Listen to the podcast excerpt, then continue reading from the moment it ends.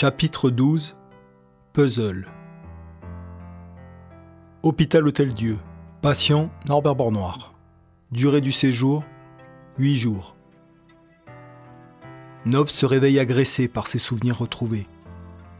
Il se sent faible les premières minutes, mais reprend rapidement le contrôle de son corps. Une fois l'infirmière partie pour aller chercher le docteur, Nobs s'extirpe du lit et rejoint le couloir pour appeler à l'aide. Mon fils, il faut que vous m'aidiez à retrouver mon fils. Je sais où il est, dit-il à une patiente en fauteuil roulant, puis à un infirmier qui essaye de le calmer. Le docteur arrive alors accompagné de l'un de ses internes et demande à l'infirmier présent d'injecter un produit à Nobs pour le sédater. À son réveil, Nobs est à nouveau dans son lit, mais cette fois-ci les pieds et poings liés. Il est attaché au lit pour qu'il ne puisse pas s'enfuir. Le docteur le réveille en douceur. Nobs essaye de défaire ses liens en répétant qu'il doit trouver son fils. Une femme arrive dans la pièce et retient son attention. Il arrête donc de se débattre. Bonjour, monsieur Bornoir. Je ne devrais pas être ici, je dois retrouver mon fils. Oui, c'est ce que j'ai cru comprendre. Je suis psychiatre, laissez-moi vous aider. Psychiatre, vous dites? J'ai déjà un psy, Paul Picot. Il pourra m'aider, et bien que vous soyez charmante, lui, je lui fais confiance. Après quelques mots échangés entre la psychiatre et le docteur, ce dernier explique à Nobs qu'ils vont chercher à joindre ce docteur Picot, mais que Nobs devra rester calme en attendant. Il n'est pas le seul à qui je devrais parler. Il faut également que je parle à la police, annonce Nobs avant de se retrouver seul.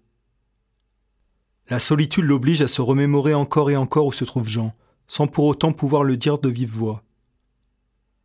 Il ne doit pas révéler cette information à n'importe qui. Seule la police et Paul doivent être mis au courant. Ils pourront l'aider. Il attend alors en s'efforçant de penser à autre chose, de s'accrocher à un autre souvenir. Un souvenir heureux avec Jean. Chose facile étant donné que tous les souvenirs, à l'exception de ceux liés à cette nuit où il l'a perdu, sont de bons souvenirs. Tous sans exception, même si lui et son fils ont connu des hauts et des bas dans leur relation. Des larmes coulent sur son visage. Il commence à avoir du mal à respirer, se débattant contre ce souvenir douloureux, contre cette vérité noire et déchirante. Inspire, expire, respire se murmure Nobs pour essayer de se calmer. Mais c'est la présence de sa mère de l'autre côté de la vitre qui fait ralentir son rythme cardiaque. En un regard, il comprend qu'elle sait. Elle a appris qu'elle était grand-mère et que son fils lui a caché toutes ces années. Il a le réflexe de fermer les yeux en espérant qu'elle n'entre pas le rejoindre. Corinne ne souhaite pas le retrouver pour le moment, bien qu'elle se soit pressée pour se rendre à l'hôpital tant elle était inquiète. Cette révélation sur l'existence de son petit-fils la refroidit, après quelques minutes à faire semblant de dormir, Nobs jette un coup d'œil à l'extérieur de la chambre et voit que sa mère a été rejointe par un agent de police. Nobs se redresse alors sur son lit et leur fait signe de rentrer. Corinne s'éloigne dans le couloir, laissant son fils avec la police. Bonjour, monsieur Bornoir, je suis le lieutenant Ibram Steck. On nous a prévenu que vous aviez quelque chose à nous révéler. Je vous écoute, annonce-t-il en sortant de quoi noter ainsi qu'un dictaphone. Nobs réalise qu'il se trouve dans une situation presque identique à celle qu'il a vécue avec Toner un interrogatoire enregistré, et lui à qui on a fait une injection pour le maintenir calme et apte à répondre aux questions. Je me rappelle où est Jean. Je dois tout vous dire. Ce qu'il faut savoir, c'est que ce soir-là, nous revenions du collège de mon fils. La chaussée était glissante et nous avons eu un accident. Un accident dont j'ai été incapable de me souvenir jusqu'à maintenant. Nobs a compris qu'il devait faire appel à la police pour retrouver Jean. Mais il sait qu'il doit omettre certains détails. Il doit mentir et cacher ce qui s'est réellement passé son instinct de survie prenant le dessus, comme cette nuit-là. Putain, ça doit être le voisin, dit Nobs avant d'échanger un regard inquiet avec son fils. Nobs accéléra. Le van derrière eux fit de même, se montrant de plus en plus menaçant en s'approchant par de violentes accélérations. Le van se déporta finalement sur la gauche, prêt à doubler. Nobs ralentit alors, le préférant devant que collé derrière lui, mais le van, toujours sur la voie de gauche, n'en avait pas fini avec eux. Il ralentit pour se mettre à leur hauteur et dévia sur la droite, les amenant à quitter dangereusement la route et à rejoindre une pente glissante. La voiture dévala la pente par l'arrière et par chance ne fit aucun tonneau. La pente glissante élança la voiture jusqu'à un espace encore plus gelé, le lac avoisinant la maison de Nobs. Secoué par la violente descente, mais aucunement blessé, Nobs tenta de rassurer son fils qui était collé à son siège, pétrifié de peur. Je sais où on est. On est sur le lac, Jean. La maison est de l'autre côté. On a de la chance que le lac soit gelé à cette période de l'année. La glace est épaisse, mais il ne faut pas qu'on traîne. Dis-moi que tu n'as rien. Non, ne t'inquiète pas. On va s'en sortir. Une fois qu'on sera rentré, j'appellerai la police et je ferai arrêter ce malade. Qui te dit que c'était le voisin? répondit Jean, en tremblant à la fois de peur et à cause du froid. Qui d'autre? Sur ces mots, le père et le fils entendirent un craquement. La couche de glace qui supportait la voiture s'était fissurée. Ils devaient agir vite. Mais pas trop vite pour éviter que la fissure ne se change en crevasse et qu'il se trouve à y être plongé. Nobs ayant peur de l'eau et ne sachant pas nager, il ne pouvait se retrouver dans ces eaux gelées. Glace épaisse, tu disais, papa? Je. Sortons d'ici, dit Nobs qui commençait à perdre son calme. La plage est tout près, ajouta-t-il pour essayer, malgré sa phobie de l'eau, de ne rien montrer et d'ainsi aider au mieux son fils à s'en sortir. Nobs quitta sa place le premier. Pour rejoindre Jean, il passa délicatement devant la voiture, en prenant soin de regarder où il marchait, tout en priant de ne pas voir la glace disparaître sous ses pieds. La voiture faisait face à la plage. Le bord était à leur portée. Nobs ouvrit la porte de son fils et quand il leva enfin les yeux de ses pieds, il le découvrit, toujours sur la banquette arrière, en train d'essayer de faire basculer le siège de devant. L'unique moyen de s'extirper de la voiture, cette dernière ne possédant pas de porte arrière. Laisse-moi faire, dit Nobs, sans inquiétude, pensant être confronté une fois de plus à un adolescent peu patient et trop brutal. Qu'est-ce que tu ferais sans ton vieux père? Et toi alors, hein? Qu'est-ce que tu ferais sans moi? Je serais perdu, répondit Nobs, avant de réaliser que le siège était bel et bien bloqué, et que même lui, son père, ne parviendrait pas à le délivrer. Attends que je réessaye, dit Jean face à son père, qui ne parvenait plus à dissimuler sa peur. Tu saignes? demanda Nobs quand il remarqua du sang sur les mains de son fils. Ce n'est rien, je n'aurai sûrement pas besoin de point de suture. Je suis désolé pour ce soir, fiston. Ne t'inquiète pas pour ton ami, je te promets d'essayer de l'aider, une fois son père emprisonné. Tu crois qu'elle était dans la voiture avec lui? Elle devait être dans la voiture avec lui. Oh, la pauvre gamine Déballait Nobs à toute vitesse, pris par la panique et les questions qui défilaient dans sa tête. Papa, c'est pas le moment.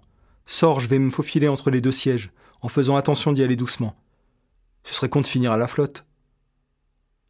Sur ces mots, il y eut un autre craquement. Jean se figea, de peur de faire basculer la voiture qu'il sentait vacillante, tanguant vers l'arrière. Nobs quitta la voiture en priant Jean de se dépêcher. Il ne lui restait plus qu'à attendre que Jean sorte, qu'il le rejoigne devant la voiture, et qu'ils marchent tous deux jusqu'au rivage. Mais il était déjà trop tard.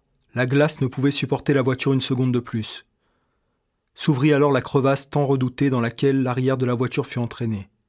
La porte se referma sur Jean qui se trouva prisonnier du véhicule tout entier.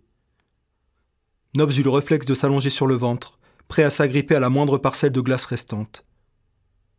Après le fracas, Nobs releva immédiatement la tête, découvrant l'imposant point d'eau qui était apparu au milieu du lac gelé. Nobs s'y pencha aussitôt, cherchant à y voir son fils il vit les phares de la voiture encore allumés qui venaient l'éclairer. Malgré l'éblouissement, il reconnut son fils à travers cette lumière, piégé dans cette prison de verre et d'acier dont il ne saurait le tirer. Jean était encore en vie. La voiture ne s'était pas encore remplie d'eau. Il était encore temps de le sauver. Nobs recula alors. Il était prêt à sauter, même s'il ne savait pas nager, et que l'eau représentait pour lui sa plus grande peur. Perdre son fils l'était tout autant. Seulement, une fois au bord, il fut comme projeté en arrière. Une part de lui voulait plonger à l'eau, l'autre, contrôlé par la peur, l'en avait empêché. Nobs frappa alors de son pied la glace pour provoquer sa chute, ne pouvant plonger de lui-même. Mais rien n'y fit.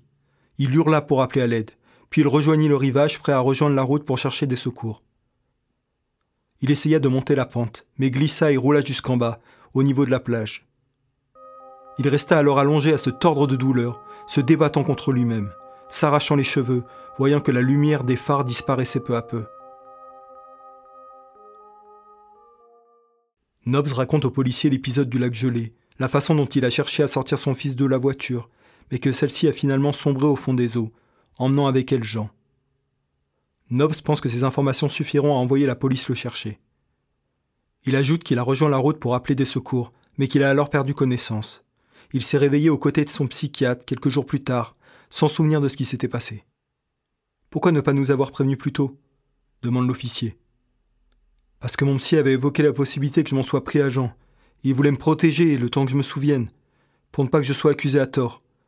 Il avait compris que je ne voulais pas me rappeler à cause de ma culpabilité. Je n'ai pas réussi à le sauver, normal que je me sente coupable. Je n'ai pas souhaité rester avec mon psy et sa femme. J'aurais dû. J'ai fait n'importe quoi, ajoute Nobs en fondant en larmes. Des vraies larmes qui aident bien à parfaire son mensonge. Excusez-moi, je dois entrer interrompt Paul Picot, qui se trouve devant la chambre et essaye de convaincre l'agent de sécurité de l'hôpital qu'il doit parler à Nobs immédiatement. Le policier lui fait signe de rentrer et lui demande de se présenter, ce à quoi Paul s'empresse de répondre. Paul Picot, son psychiatre, il faut que je parle à mon patient, en privé. Vous êtes son psy, pas son avocat, vous ne pouvez pas interrompre cet interrogatoire. Mais ça tombe bien que vous soyez là. On parlait justement de vous. Est-il vrai que vous êtes occupé de M. Bornoir après la disparition de son fils? Vous aviez conclu que son comportement, son rejet concernant les souvenirs entourant cette soirée, pouvait être la cause d'une culpabilité? Paul fait de grands yeux à Nobs, voyant qu'il en a trop dit avant de répondre. Je me suis occupé de lui, en effet. Je tiens à dire que mon patient est incapable de faire du mal à qui que ce soit, et encore moins à son fils. Je n'ai jamais vu un père aussi aimant. Nous savons ce qui s'est passé, il semblerait qu'il s'agisse d'un accident, le rassure le policier. Bien entendu, il reste à vérifier les dires de M. Bornoir, et donc à envoyer immédiatement sur place une équipe pour retrouver son fils. Nous aurons certainement d'autres questions, qu'un-t-il à ajouter. Oui, je reste à votre entière disposition, répond Nobbs. Je ne bouge pas d'ici, ajoute-t-il en montrant les liens qu'il a encore au poignet. Une fois seul, Nobbs se tourne vers Paul pour s'excuser. Je sais, j'en ai trop dit, et j'ai menti. J'ai surtout omis de dire le plus gros de l'histoire. Je suis désolé de vous avoir embarqué là-dedans, Paul. Comment as-tu su que le fait que tu aies pu faire du mal à Jean m'a traversé l'esprit? Tonneur. Étant donné ton état, il était clair après réflexion que tu avais vécu un traumatisme et que tu t'efforçais de ne pas te rappeler pour te protéger. Il faut que vous sachiez que vous n'étiez pas loin de la vérité. Le coupe Nobs. Je vais tout vous raconter. Avant de commencer son récit, Nobs tient à prévenir son thérapeute qu'il sera choqué une fois la vérité révélée, et qu'il ne devra jamais en parler. Nobs lui explique tout ce qui s'est passé depuis qu'ils se sont quittés. Il termine par décrire l'accident encore plus brièvement qu'au policier, y repenser lui causant à chaque fois une douleur terrible. Il finit son récit par l'éventualité que Tonner puisse être le père de Jean. Pourquoi j'ai pas fait de test de paternité le jour où je l'ai trouvé? regrette Nobs. La lettre de Claire n'aurait pas dû suffire à me convaincre qu'il était mon fils. Un doute persistait, ça aurait semblé logique de le faire. Pas pour moi apparemment. J'avais trop peur à mon avis comme d'habitude. Le truc c'est que dès que j'ai posé mes yeux sur ce bébé, j'ai compris que j'avais besoin de lui. Il m'a sauvé de bien des manières, et moi je n'ai pas réussi à lui rendre l'appareil. Je n'ai pas assisté à sa naissance, mais j'étais présent le jour de sa mort. Ce n'est pas normal, exprime Nobs avant de fondre en larmes. Tu es son père, n'en doute jamais. En ce qui concerne cette phobie que tu as pour l'eau, nous travaillons dessus depuis des années. Tu ne pouvais rien faire. Ne me cherchez pas des excuses. J'aurais pu le sauver, mais je n'ai pas réussi. C'est tout ce qui est à savoir. Ce n'est pas si simple. Tu éprouves cette peur de l'eau depuis la mort de ta grande sœur Abby. C'est un traumatisme avec lequel tu as appris à vivre, mais que tu n'as jamais réussi à surmonter. Vous pensez réellement que je pourrais un jour me remettre d'avoir perdu mon fils? Soyons lucides, Paul, je suis un homme perdu. Et je ne veux pas que vous me berciez d'illusions alors qu'il n'y a aucun espoir pour moi. Tu dis ça maintenant, mais je t'assure que tu peux surmonter cette épreuve. Je l'ai abandonné dit Nobs en haussant le ton pour essayer de faire comprendre à son psychiatre la culpabilité qui le ronge. Maintenant, laissez-moi, s'il vous plaît. Nobs se retrouve de nouveau seul et repense à cette nuit et à ce qui s'est passé ensuite. Toujours étendu par terre, rongé par le remords, le chagrin et la colère qu'il éprouvait contre lui-même, Nobs entendit du bruit. Des secours? Quelqu'un l'avait entendu. Il se releva, essoufflé, apeuré. À l'aide Est-ce que quelqu'un m'entend? Des hommes en noir apparurent longeant le lac. Ils étaient armés. Nobs pensa d'abord à des policiers, mais il eut rapidement le sentiment qu'il n'était pas là pour les aider, lui et son fils. De plus, il ne s'était pas présenté comme appartenant aux forces de l'ordre. Prêt à fuir, Nob se retourna alors face à la pente et se décida à retenter sa chance. Il prit son élan et, aidé des arbres et de son instinct de survie, il parvint cette fois-ci à rejoindre la route. Derrière lui, les hommes allaient le suivre rapidement. Nobs les entendait le menaçant de leurs armes, mais décida malgré tout de s'arrêter un instant au bord de la route, qui surplombait le lac gelé, pour pleurer son fils.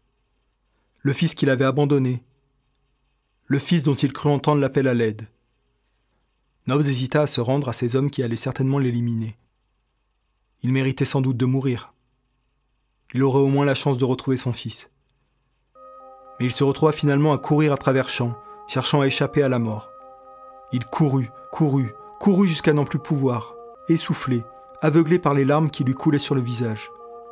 Il finit par s'écrouler. Ses nerfs avaient lâché. S'en est suivi la rencontre et l'interrogatoire avec Toner. Tout est clair à partir de là. Tous les morceaux se recollent parfaitement. Maintenant qu'il a reconstitué le puzzle, sa vie se retrouve brisée en milliers d'autres morceaux.